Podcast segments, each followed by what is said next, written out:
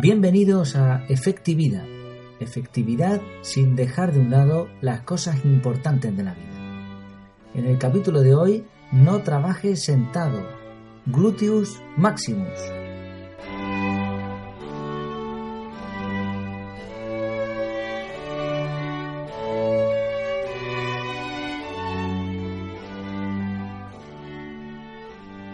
¿Sabes cuál es el músculo más grande del cuerpo humano? Efectivamente, la pregunta era sencillita, lo tenemos en el título de este capítulo. El glúteo, las posaderas, la popa, el trasero, donde la espalda pierde su noble nombre. Y seguramente hay un montón de nombres más para esta parte del cuerpo. Algunos amigos me han dicho que estaban expectantes por este tema. Espero no decepcionarles, aunque me da más bien que sí. Pero bueno, fuera bromas, este tema es muy, muy serio, como veremos después. El cuerpo humano tiene entre 640 y 850 músculos. No es que uno tenga más que otro, sino que dependiendo de la forma en que lo contemos, sale una cifra u otra, o similar. Y el mayor de ellos, el mayor de los músculos, es el glúteo, que se divide en tres, el mayor, menor y mediano. Y a este, al mayor, es al que se le dice gluteus maximus. Es el de mayor, pero no es el más potente. Ahora bien, otra pregunta. ¿Para qué sirve? Pues sirve para poner el cuerpo recto después de agacharse. Dicho de otro modo, para levantarse. No sirve ni para agacharse, ni para sentarse, ni para tumbarse. Y ya de entrada vemos que es llamativa su función. Parece que estamos diseñados, o se nos ha diseñado con un músculo muy fuerte, muy grande, para levantarnos. Ahora bien, como decíamos, el tema es serio. De hecho, hay un artículo del año 2013, entre otros muchos eh, que he encontrado. Citaré eh, el enlace en las notas del programa para que cualquiera lo pueda leer. Este artículo pregunta, ¿qué cree usted que causa más muertes en nuestra sociedad? Entiendo que se refiere a sociedad industrializada, ¿no? como la nuestra aquí en España. Más que el tabaco, la contaminación, la delincuencia, los suicidios y los accidentes de tráfico, ¿cuál es? La respuesta es estar sentado. Y es que con la llegada de la televisión, las nuevas tecnologías, los diferentes medios de transporte, hoy en día pasamos un montón de tiempo sentados. ¿Saben cuánto? Pues como promedio, según algunos estudios, 9,3 horas al día sentados. Y evidentemente nuestros cuerpos no están diseñados para eso. ¿Cuáles son las consecuencias? Una de ellas es la obesidad, pero también hay problemas de salud de todo tipo. De hecho, pasar más de seis horas al día sentado aumenta el riesgo de muerte en más de un 40%.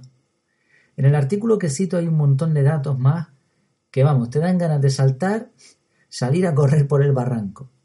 La conclusión, no es bueno estar sentado. Estar sentado mucho tiempo mata. Igual había que poner algún cartelito, una pegatina con algo así escrito en todas las sillas. Pero bueno, no vamos a ser tan radicales. De hecho, quizá alguien diga, a mí no me pasa nada, porque yo hago ejercicio. Bien, mejor que nada, desde luego. Pero hay otro artículo muy interesante que también citaré en las notas, que llama a este tipo de personas los activamente sedentarios.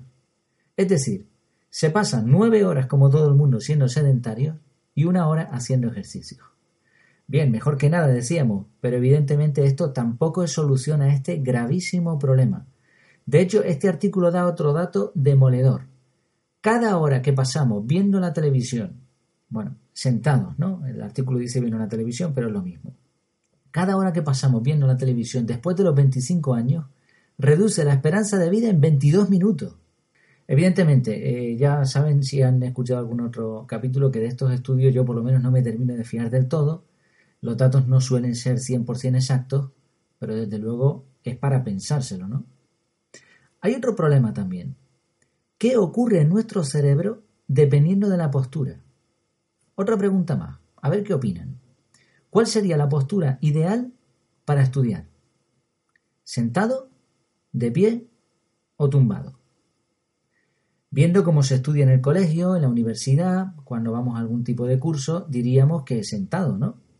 Eso de ahí viene la expresión de hincar los codos, ¿no? Evidentemente se refiere a estar sentados, concentrados. Pues bien, vamos a hablar un poco de eso. Para explicarlo vamos a hablar de las ondas cerebrales. El cerebro tiene cuatro tipos de ondas básicas. Eh, también cito un artículo muy interesante que lo explica de una forma muy sencillita. Voy a intentarlo hacerlo yo también a ver si lo consigo.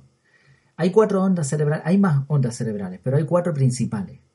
No es que esté una sola, siempre están todas, lo que pasa es que hay una que predomina dependiendo de lo que estemos haciendo.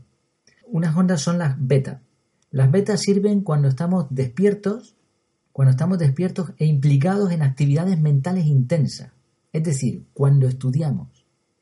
Después están las ondas alfa. Estas tienen muy escasa actividad cerebral y están relacionadas con el descanso. Cuando empiezan las ondas alfa, aunque no queramos, el cerebro nos va a obligar, nos va a invitar a descansar. Luego están las zeta, que son las que se producen cuando tenemos una calma profunda. Eso que hablamos de soñar despierto. E induce a la creatividad. Son momentos de alta creatividad. Y finalmente están las ondas delta, que nunca llegan a cero, porque si tuviésemos estas ondas, estaríamos muertos, vamos. Estas ondas se producen en la fase REM del sueño y no sirven para nada, sino para lo que se hace en la fase REM del sueño, que son un montón de cosas que los científicos todavía no saben lo que ocurre exactamente. Bueno, ¿qué onda diríamos que se produce cuando estamos sentados? Las ondas alfa, efectivamente, las que invitan al descanso, si es que es una cuestión de lógica. Uno se sienta y el cerebro ¿qué piensa que va a hacer? Descansar, no estudiar. Hemos dicho que las ondas alfa tienen una escasa actividad cerebral. ¿Cuáles son las ondas que se producen cuando estamos de pie? Las beta, es decir, cuando estamos implicados en actividades mentales intensas, cuando vamos a estudiar. Y sorpresa, ¿cuáles son las que se producen cuando estamos tumbados pero no dormidos? La Z, creatividad. Conclusión, la mejor postura para estudiar es de pie y para crear tumbado. Esto rompe todos los moldes que quizá teníamos anteriormente. Hay otro estudio muy interesante que menciona que estar de pie es como si por cada hora estudiáramos siete minutos más. Otros estudios dicen que es como tomar cuatro tazas de café puro. Se mejora la memoria en un 90%, llega más oxígeno al cerebro. Y por supuesto, evidentemente, cuanto más tiempo estemos de pie, caminando, haciendo ejercicio, menos estaremos sentados y menos sedentarismo tendremos con los consiguientes problemas de salud. Esto nos lleva a una conclusión y es que el sistema educativo, como dicen muchos expertos, evidentemente parece que está bastante atrasado. Solución, levantarse del sillón. Y ahí hay rima incluso. ¿Cómo? Porque bueno, lo de levantarse del sillón es evidente, claro, si eh, sentarse es malo, pues a levantarse, vale, hasta ahí ok. Pero ¿cómo? Ya sabemos que este podcast tiene como objetivo explicar cosas prácticas y que pueda aplicar cualquiera. Bueno, hay diferentes métodos, pero hay uno que llama la atención. Se llama la técnica Pomodoro. Fue inventada por Francesco Cirilo, de los Cirilo de toda la vida, a finales de los 80. Este señor usó un reloj con forma de tomate. Seguramente mm, aquellos que han cocinado bastante hace algunos años atrás, sobre todo, conocen lo que es este reloj. Recuerdo, por cierto, una persona que también era muy peculiar y que en algunas reuniones se llevó este reloj para marcar el tiempo, porque todo el mundo se ponía a hablar y se pasaban de tiempo. No funcionó, pero vamos a intentar que funcione para esta técnica. Se llama técnica pomodoro, de hecho, porque en italiano eh, tomate se dice pomodoro. De ahí el tema del reloj. Y por cierto, el inventor de esta técnica explica que tiene que ser con un reloj de este tipo, porque vamos a encontrar en Internet miles de aplicaciones con la técnica pomodoro que son básicamente cronómetros, no es otra cosa sino esa. Pero este señor dice que el reloj, el tenerlo ahí delante, con un tiempo nos va a hacer que nos activemos más. Y la técnica es muy sencilla. Se pone el cronómetro cuenta atrás en 25 minutos y cuando suena el tomate, entonces, por cierto, lo del tomate es curioso porque yo no sé qué hubiese ocurrido si hubiese tenido otro tipo de alimentos, o sea, relojes con forma de alimentos. Bueno, no me quiero ir del tema. 25 minutos. 25 minutos. Cuando suena el fin de los 25 minutos, un descanso de 5 minutos. Tenemos que tener también, según el que ha inventado esta técnica, un papel y un lápiz. Y en el papel lo que hacemos es marcar una X. Ya tenemos el primer pomodoro. Cuando tengamos cuatro pomodoros, que así se dice a estos ciclos de 25 minutos, nos tomamos un descanso de unos 20 a 30 minutos.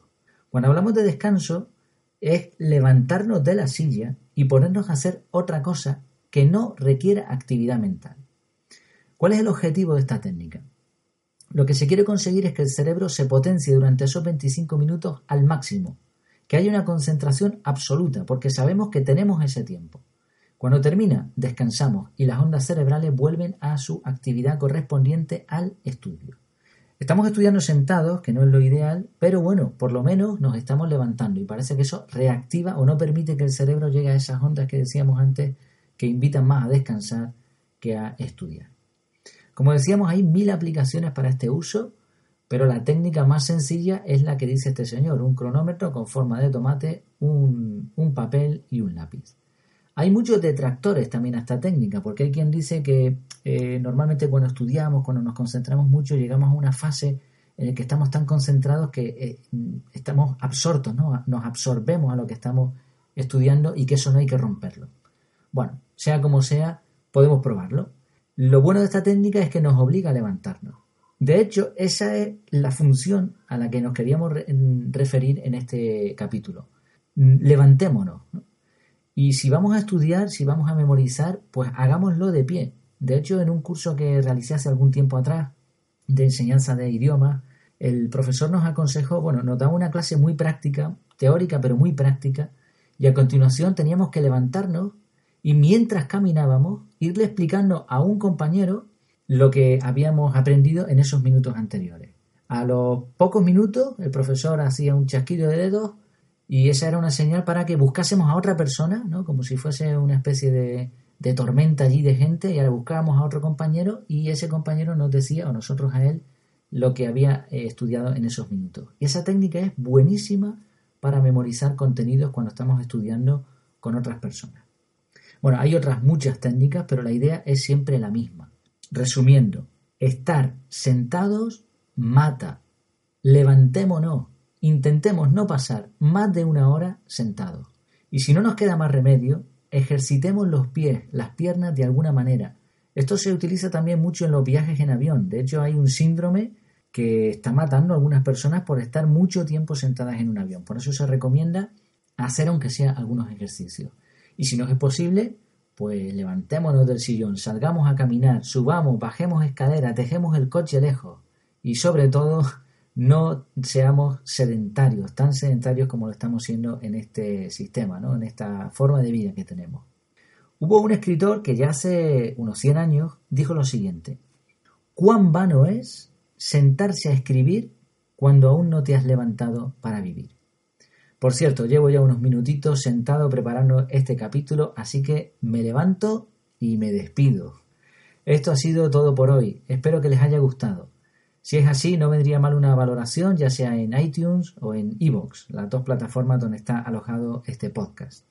Si tienes cualquier comentario, queja, petición, opinión, si quieres probar este sistema y quieres contar cómo funciona, en www.efectividad.es está el correo de contacto efectividad.efectividad.es. Muchas gracias por su tiempo y hasta el próximo capítulo donde hablaremos de cuánto necesitamos vivir de vacaciones. Hasta entonces, que lo pasen bien.